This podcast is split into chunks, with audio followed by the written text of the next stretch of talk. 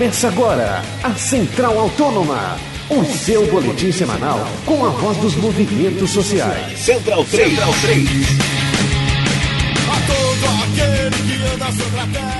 Olá, estamos no ar com a Central Autônoma, o seu boletim semanal com tudo sobre os movimentos sociais pelo Brasil, chegando sempre com um convidado especial e uma edição inédita todas as sextas-feiras, às 10 da manhã, na página da Central Autônoma no Facebook ou então na web rádio Central 3 em central3.com.br. Eu sou Paulo Júnior, esse programa é idealizado pelo coletivo Autônomos e Autônomas FC e tem ao meu lado o Gabriel Brito. Olá, Gabriel. Olá, Paulo Júnior, muito boa tarde. Boa tarde ao Daniel também. Espero boa que a gente tarde. possa fazer boas discussões daqui para frente com esse programa. Já apresentamos então o nosso convidado de hoje, é o jornalista Daniel Guimarães, militante do movimento Passe Livre e que vai bater um papo com a gente a respeito de toda essa movimentação causada por diversos movimentos, é claro, mas principalmente protagonizada nas últimas semanas pelo MPL. Olá Daniel, obrigado pela participação e é, já começa comentando pra gente como o MPL recebeu aqui em São Paulo é, essa redução da tarifa em 20 centavos e como o movimento enxerga esse, esse momento, como ele está digerindo toda essa, essa exposição que ele conquistou nas últimas semanas. Obrigado pela presença.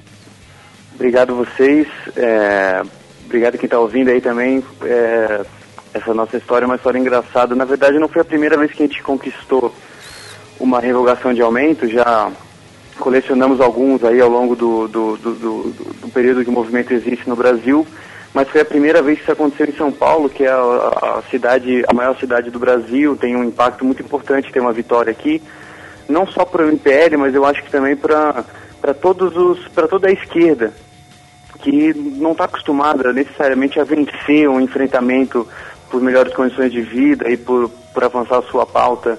É, não é todo dia que isso acontece, então isso tem uma, eu acho que tem um fator pedagógico muito importante assim. Certo. E o que você, como é que você enxerga esse momento político após a semana de manifestações massivas que superaram qual, qualquer previsão? Você acha que já está arrefecendo ou estamos longe disso? Cara, eu acho que essas manifestações foram tem, tem uma coisa meio é, foi realmente muito inesperado. Ela saiu de, uma proporção, inclusive do campo da esquerda, né? Chegou um certo momento que existia um receio de que é, grupos de direita pudessem estar se beneficiando dessas manifestações de massa, mas você pode ter percebido que quando, onde teve vitória, foi vitória de esquerda, foram, foram as revogações de aumento nas tarifas de ônibus, mais de 50 cidades no Brasil inteiro, entre elas 11 capitais, e quando esses grupos de esquerda retiraram-se dessa da, da luta para poder refletir e dar processo de, de continuidade das suas pautas, essas manifestações de massa que a grande imprensa estava chamando e tentando é, enquadrar na sua própria pauta contra o governo do PT, elas foram minguando. Eu acho que isso está acontecendo em São Paulo e já começa a acontecer no resto do Brasil. E, Daniel, ao tempo que as tarifas aumentaram é, e isso acabou trazendo toda essa mobilização, chegou a hora da Copa das Confederações, né?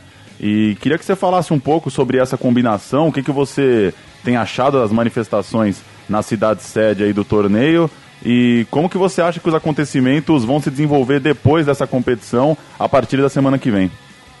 Olha, eu acho que, primeiro de tudo, é, isso que está acontecendo agora é um reflexo do processo que o governo federal e a FIFA foram conduzindo, e os estados que entraram nessa história foram conduzindo esse processo, que é que a revelia da, dos interesses populares, é, atacando interesses da, da, da, da população retirando direitos, inclusive de livre manifestação, é, removendo pessoas de suas casas, co colocando dinheiro público é, para financiar um evento privado. Então essa conta está começando a chegar agora. Eu acho que com o fim das Copas das Confederações, provavelmente esses grupos que estão dedicados para essa questão vão avaliar a sua participação, vão intensificar os seus debates e disputar essas ideias dentro da sociedade, porque ano que vem tem a Copa do Mundo e eu não consigo imaginar que vai haver silêncio durante a Copa do Mundo. A tendência é que esses processos de luta se intensifiquem é, no, no, no, grande momento que vai ser a Copa do Mundo do ano que vem. Certo. Daniel, e como é que o MPL está se preparando para continuar nos, a dar os próximos passos na luta pela tarifa zero, que é o objetivo final do movimento? Olha, a gente já tem há algum tempo um projeto que é um projeto de lei de iniciativa popular que precisa é, ter 430 mil assinaturas para poder ser protocolado na Câmara dos Vereadores. E a gente já, tá, já, já tinha começado a fazer essa, essa campanha de coleta há mais tempo. E agora, depois desse processo, que certamente deu uma impulsionada, tá, tanto no nome do MPL como no debate sobre tarifa zero, a gente retoma agora, tam, vamos nos organizar essa, esse mês para definir como é que vai ser essa, essa nova jornada de, de mobilização mas é, a ideia agora é fazer esse projeto de lei acontecer para colocar na Câmara, tramitar ele e demorar o tempo que for necessário para conquistar isso na cidade de São Paulo. Certo. E mais, além da tarifa zero, o movimento pretende colocar mais claramente outras bandeiras na, na sua agenda? Ah, estaria também a, a estatização do transporte público como em vista do movimento também? A gente tem uma discussão, é, existem vários nomes e vários tipos diferentes para chamar exatamente o que a gente acredita, que é necessariamente que o, a, a, gestão do sistema de transporte tem que estar, tá, tem que ser uma responsabilidade do poder público, não de empresas privadas, e com participação popular diretamente, de forma deliberativa, sobre como esse sistema vai existir. Quer dizer, onde é que vai ter ônibus, por que, que vai ter ônibus em tal lugar, a quantidade. Essas coisas, elas não podem estar tá na mão de empresa privada. Por exemplo, hoje a Folha publicou que é, o, Haddad, o Haddad cancelou a licitação que estava prestes a ocorrer para novas para novas para entrada de novas empresas no transporte coletivo e além de todas as mobilizações que pressionaram a, a também o prefeito a, a, tomar essa decisão os próprios empresários estavam fazendo uma pressão no prefeito porque eles consideraram que o, o, o modelo apresentado pela prefeitura é, reduziria em 10% o lucro deles. E eles estavam dispostos a entregar envelopes em branco né, no processo de licitação, como uma forma de boicotar esse processo, eventualmente ameaçando retirar números, retirar a quantidade de ônibus das ruas. Então isso fica, isso é um exemplo claro de como é que, por que, que não pode ter empresa, empresa privada determinando uh, o, o, o, funcionamento do sistema de transporte na cidade. Se vai ser uma municipalização, se vai ser uma estatização, isso é uma discussão uh, que eu acho que a gente faz num segundo plano. Quer dizer, num segundo momento que a gente vai aprofundar qual é o modelo específico que é possível e que é adequado para o movimento e para os outros grupos que quiserem apoiar a gente nisso. O importante é que seja voltado para o interesse público e não para o interesse privado. E Daniel, já que você falou dessa decisão do Haddad, é, queria que você fizesse uma avaliação do, desses encontros com o executivo, né, em todas as esferas. Primeiro um encontro com a presidenta Dilma Rousseff, depois é, decisão do governador Geraldo Alckmin após reunião com o MTST. Como que o movimento tem encarado essas, esses chamados, esses encontros aí desses líderes do executivo? Bom, eu, primeiro de tudo, eu acho que eles é, só eles tiveram que ceder esses espaços. Eles não eles não procuraram os movimentos é, no primeiro momento para conversar. Né? Pelo contrário, eles se afastaram dessas questões, diziam de, com todas as letras que, era uma, que eram pautas impossíveis, é, desqualificavam os movimentos os chamando de paderneiros, de, de vândalos, né? tentando inclusive criminalizá-los e tiveram, por conta da pressão popular maciça, tiveram que dar passos para trás naquela famosa, naquela famosa ideia de que na hora do aperto eles entregam os anéis para não perder os dedos. Eu acho que passou muito por aí, assim, tanto, tanto na prefeitura quanto no, no na esfera estadual. A esfera federal, eu acho que teve uma, um outro componente que foi é, o governo federal entrou, se viu viu é, com, com obrigação de dar uma resposta com uma agenda positiva. O MPL já sequer estava nas ruas manifestando quando a presidenta convidou o movimento para ouvir as suas, as suas propostas. Algumas delas ela sequer entendeu, uma coisa muito engraçada. Ela não, a presidência não se preparou para discutir o que é tarifa zero, o que é transporte público. Mas é, isso a, gente não acha que o movimento foi chamado porque só porque tem boas ideias ou porque se organiza em torno disso há muito tempo, mas porque conseguiu construir uma, com, ao lado de várias outras organizações, uma pressão popular e só ela é, é capaz de fazer um cenário político que estava aparentemente estabilizado ter uma reviravolta. Tá certo, Daniel. E diante desse quadro que você mesmo descreveu, o movimento, mais além da questão do transporte, pretende declarar, colocar posições políticas mais claras diante da chuva de pautas que nós temos visto sendo colocadas pela mídia corporativa e também por conta de algumas de alguma ofensiva da direita, por assim dizer? Olha, eu por enquanto não tem uma discussão a respeito disso, o movimento se reúne constantemente, mas a gente está num turbilhão ainda de enfrentar essa questão do, de oferecer uma resposta em relação às questões do transporte.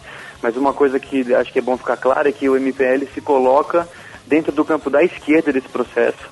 Ele, é, é o MPL se reivindica nessa tradição das lutas de esquerda, na tradição das lutas pelos interesses da população, dos que estão de baixo, diante da ofensiva do capitalismo, diante da ofensiva do Estado e da violência. Então, é, ainda que a gente não tenha soltado certas é, é, é bandeiras em conjunto, apesar de a gente ter levado para Dilma uma carta que a gente levava conosco uma série de reivindicações de outros, de outros movimentos e é, inclusive é, exigindo o fim da, da violência do Estado contra as populações indígenas e contra a luta dos trabalhadores, a gente, é, por enquanto, está focado na nossa pauta, que é a questão do transporte.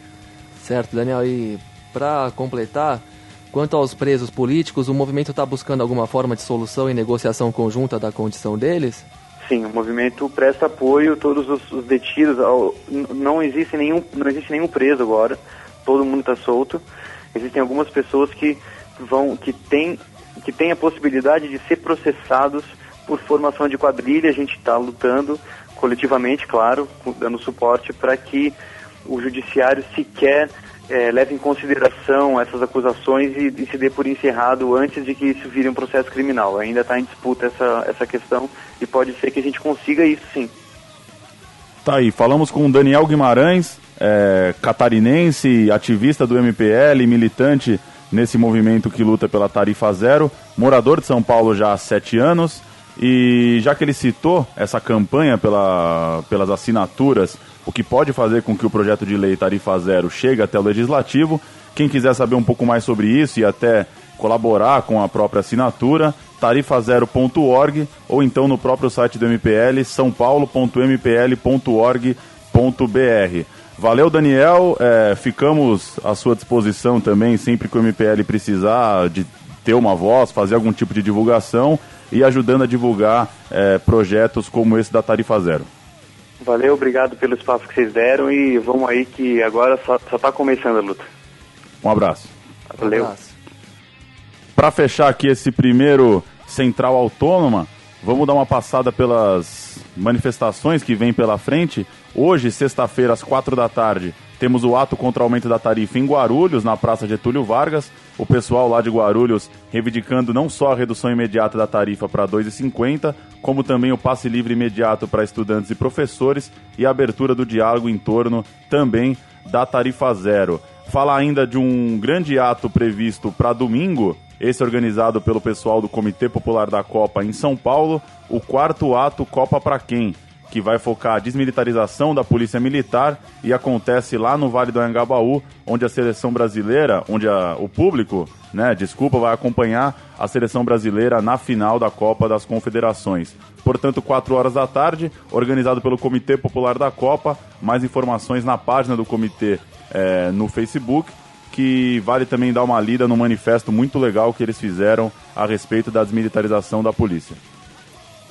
Tá certo, Paulo. Muito obrigado também pelo convite de participar e falar com o Daniel. Acho que foi uma ótima conversa que nós tivemos e espero que continuemos nessa nessa sequência de pautas e discussões de, de mais nível para qualificar o debate político, coisa que tem sido ausente dos últimos tempos e que agora o MPL contribuiu para colocar na ordem do dia de novo. E na minha visão, o povo, no geral, já compreendeu perfeitamente que o momento é de politização também.